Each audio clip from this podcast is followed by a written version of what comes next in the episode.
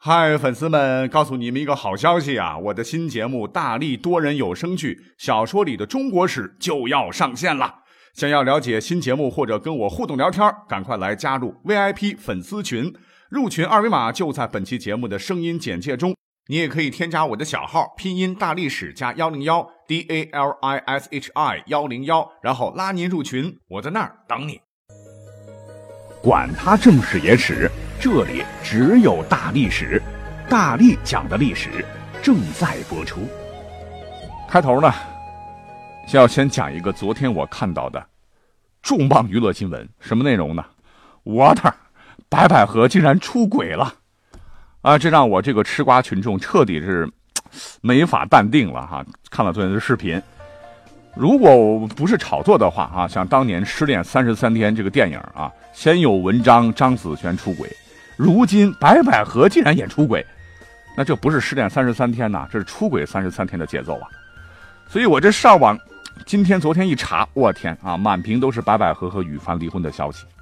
那作为零零年就开始喜欢羽凡的铁杆歌迷，零六年看了电视剧与青春有关的日子就粉儿这个白百合的铁杆影迷，哎呀，我的心是拔凉拔凉的哈。说真的啊，也确实是希望。这只是一次娱乐圈的恶意炒作而已，否则啊，他们是我心目中的完美的夫妻啊啊！竟然也发生这样的事儿，我的爱情观会崩塌的。不过话又说回来啊，缘已尽，爱已失，心已碎啊。若只剩伤害，其实不论是明星还是咱平头老百姓啊，走出围城，那现在也是可以理解的事儿。但是在这里，我还是要。郑重说明哈，既然啊进了围城，万不得已啊不要走到这一步啊，因为婚姻呐，它不是博彩，而是个严肃的伦理问题的说。好，讲了这么多，那对于目前这个娱乐版的头条风波，我们就先讲到这儿啊。到底他们两个离没离？刨根问底的这个后续工作就交给各路媒体了。那我呢啊，我还是感慨完啊，继续就就着刚才说到的。离婚这两个关键词啊，来做一期历史节目。那现在常听到的“离婚”这个词儿啊，老实讲啊，它并不是我们认为的是个外来的舶来词啊，而是个古词啊。能找到的最早的文字记载呢，就是出自唐代房玄龄编纂的《晋书刑法志》这本书里。也就说明，晋朝的时候，国家法律中已经明确出现了啊，我们现在各国法律统一的用语“离婚”这个词儿。可是，离婚最早是始于何时啊？史书上是没有记载的。但是可以肯定啊，自打人类开始通婚姻、组家庭，就有了走出围城这样的做法。那在我国古代相当长的一段时间，因为婚姻结构还不太严密啊，离婚是相当自由的。所谓。夫妇之道，有意则合，无意则去。具体来讲呢，也就是说，虽然从周朝开始啊，夫权制的婚姻家庭制度是建立起来了，也就是老公为尊啊，但是在西周至春秋战国时期，夫权制家庭的基础并不稳固。这围城呢是想进则进，想出就出，太随意了。所以等到秦始皇一统天下啊，秦朝建立起来。秦始皇巡游的时候啊，有人向他反映了，说现在社会上啊，这个妻子离家出走的，男子入赘寄宿女家的，死了丈夫啊，这个妻子抛弃孩子改嫁的等等这些社会现象非常多。那秦始皇非常重视啊，觉得作为整个社会最基本单位的家庭，如果不能把这些现象用法律的形式加以规范，让家庭基础稳固下来。家庭是朝见夕分，会影响帝国统治啊，于是就命人刻石来颁布法令，并昭告天下，也就是最早的婚姻法。那秦始皇颁布的这些婚姻法令啊，对后世产生了巨大影响，也奠定了两千多年以来专制王朝的基本婚姻制啊。其中就明文规定，解除婚姻须经官府登记认可，否则将构成弃妻不淑罪。那男女双方均要接受处罚了。如果说女子假去夫亡，也就是说，如果女方呢就给男方戴绿帽子，私自跑了哈，跟他人相夫妻，被捕获后被处以穷为成担的刑罚。穷就是用刀然后刻凿人面，然后再用这个墨涂在刀伤的窗口上，使其永不褪色的一种刑罚，也可以刺字嘛。而成担就是修城墙当苦力。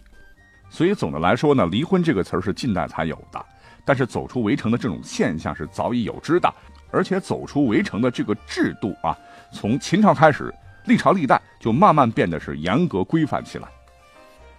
那在古代啊，就不管这个离婚这个字啊有没有出现，但是根据具体情况呢，是有别的词来分担这个意思表达的。第一个词叫做义绝。就是指夫妻双方任何一方对另一方范围内的亲属有殴打、虐待、伤害，甚至杀害等行为，是强制离婚。第二个词儿叫和离，就是夫妻双方都同意离婚。第三种叫休妻，或者叫初妻，也就是说，丈夫强行与妻子离。我们好像以为觉得古代都是第三种是吧？其实有第一种和第二种的。虽然说看起来好像啊，古代人他走出围城还是比较人性化的哈，尤其是刚才讲到的和离，但其实啊，规定是规定啊，古代是个男权社会啊，女性后来要讲什么三从四德呀，所以绝大部分呢都只能是男的提出离婚，而女的是不被允许提出的。但要说明的是，有些朝代也不尽然啊，比如说唐朝。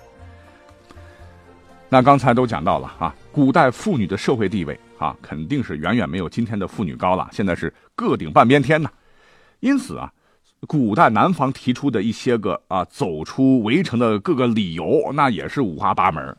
那下面就给各位介绍几个，比如说在《汉书》里头就记载了有一个大官吧，叫王吉，啊，是妻娶东家早旦吉，吉乃去父，啊，仅仅就是因为老婆摘了隔壁家一颗枣子，就惨遭抛弃。在《后汉书》里头呢，也有两个人的离异理由非常奇葩了。其中一个叫鲍勇，是刘秀的大臣了，养后母至孝，妻常于母前斥狗，叱咤的叱，也就是大声呵斥。勇急去其妻啊，就是因为他媳妇儿在母亲面前大声的呵斥他们家的狗啊，就被鲍勇抛弃了。另一个是东汉大臣叫李冲啊，因为妻子私底下对他说呀：“妾有私财，愿分义。”冲大怒，遂呵斥妻出门，就是有私房钱也不行啊！你说这样的理由，现在看起来真的是让人难以接受的了。那在后头啊，《旧唐书》也记载了这么一个人，他叫崔颢。这崔颢可是一个著名的唐代诗人了。昔人已乘黄鹤去，此地空余黄鹤楼。黄鹤一去不复返，白云千载空悠悠。啊，就是他写的。那登进士第，有俊才。无事情啊，就是放浪形骸啊，好赌博饮酒，集游京师，娶妻有貌者，稍不惬意即去之，前后数次，找媳妇儿只找漂亮的啊，稍不惬意就把妻子给休了，可见啊，这个历史上著名的崔颢这个人的德行并不是很好。那刚才讲的这些呀，那各位千万不要以为哈，男子在古代，夫权至上啊，就可以随意的终止婚姻关系了。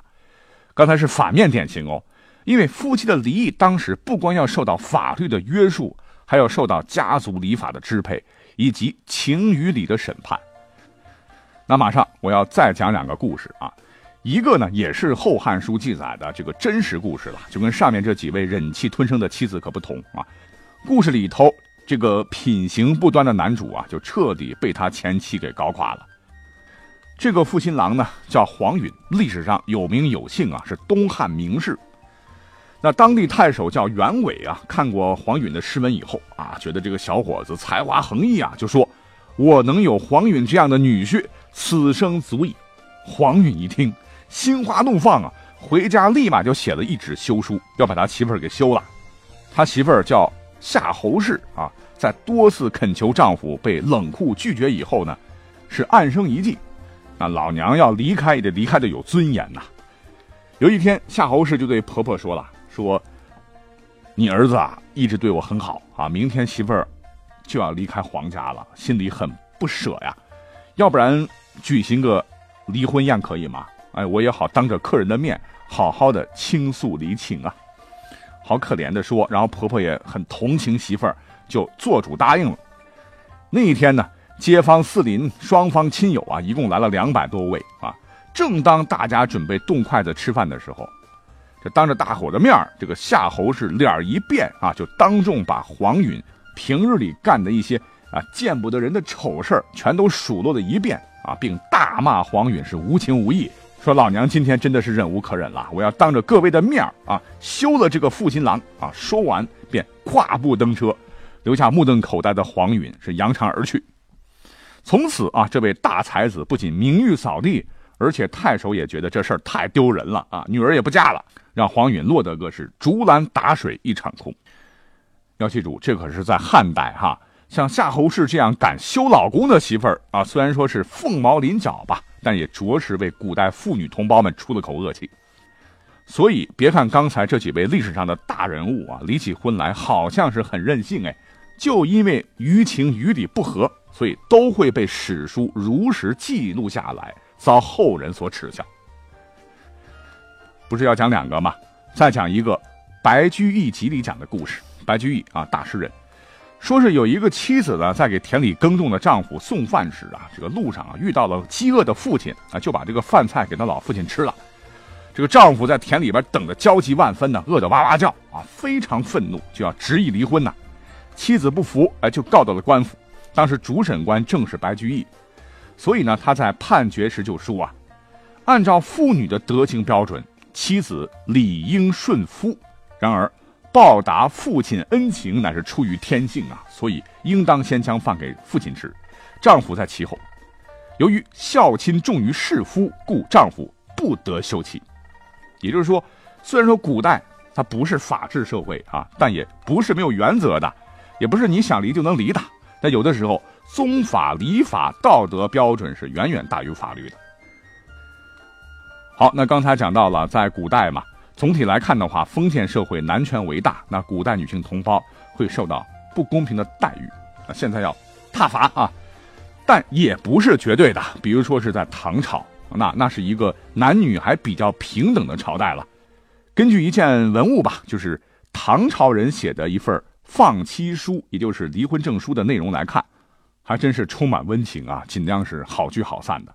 那这个离婚证书啊，内容大体是分成三段了啊。第一段是重述夫妻缘分，什么经累劫共修得来，本应如鱼如水，同欢终日。接着第二段呢，就描写目前的状态，由于两个人个性不合，经常冲突，大小不安，六亲相怨，实在是无法继续了。第三段呢是写离婚的祝福，注意是美好的祝福啊，不像现在一拍两瞪眼，各走各的路啊，从此不要相见，跟仇人一样。怎么写的呢？是愿娘子相离之后，重梳蝉鬓，眉扫蛾眉，巧成窈窕之姿，选聘高宫之主，各有前程，一别两宽，各生欢喜，祝你过得幸福。在离婚书的末尾呢，还要注明给女方的赡养费了。而离婚证书都要汇聚两方父母亲戚共同作证，哎，类似于我们今天所说的协议离婚啊，尽量的不要撕破脸皮啊，缘尽缘散嘛。那等唐代之后呢，到了宋朝，那现在很多人一说就是宋朝是女性社会地位开始大幅下降的朝代，宋明理学害死人。其实不然，那根据学者考证，严谨的考证。说宋代女性的地位不仅没有现在人们想的那么低，甚至可能在历代王朝中啊，女性的地位还算是高的。比如说啊，女性的财产权、离婚的权利、改嫁的权利，以及财产继承权和财产处分权，在宋代的法律中都是有的，而且还很完备，执行起来还很严格。那在宋代呢，有这样一个风俗了，就是两个家庭结成姻亲呢，在议婚定亲阶段呢，女方要给男方送定贴，确定的定啊，所谓的定贴，就有点像婚前财产公证。除了要写明出嫁的是第几个女儿以及她的生辰年月日，还要列具房联，就是嫁妆啊，什么首饰、珠翠、金银宝器和随嫁的田土、屋产、山园等等。为什么这么详细呢？因为根据宋律。这离婚的时候，女方是有权利带走属于她的所有财产的。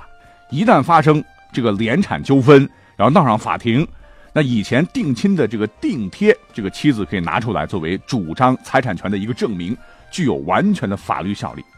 如果丈夫索要妻子的联产，那往往会被当时的风俗所鄙视啊。那除了嫁妆啊，宋代妇女离婚时，家里的这个资产啊，夫妻按照规定是可以财产分割的哈，一人一半。所以这和我们一直觉得哈，宋朝好像在保护女性权利方面不咋地，这个印象是完全不一样。那反而是在宋朝之后，比如说元明清啊，女子就丧失了这种处分自己财产的自由了，所有的陪嫁全是丈夫的。那在这里啊，最后呢，要再讲一个宋代名人的真事儿啊，来说明这一点。那这个主角呢，就是宋代的著名女词人，婉约派的代表，有千古第一才女之称的谁？李清照。李清照历史上啊，十八岁就与当时的太学生丞相赵挺之子赵明诚结为连理。不料靖康之耻发生后的公元一一二九年，北宋灭亡不是吗？战乱不断啊，赵明诚不幸死于湖州，一段将近三十年的美满婚姻就画上句号了。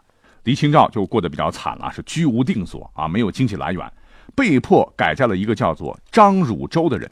而这个张汝舟呢，不是个好鸟啊。他和李清照结婚的初衷，不是看中了李清照这个人，而是看中了李清照携带的那些价值连城的字画文物。哎，原来赵明诚啊，他是一个著名的金石学家、文物收藏鉴赏家以及古文学的研究家。这个李清照呢，受丈夫的熏陶，也成了收藏大家了。但他呢，宁愿饿死啊，也不愿这些宝贝在兵荒马乱的时候失散啊。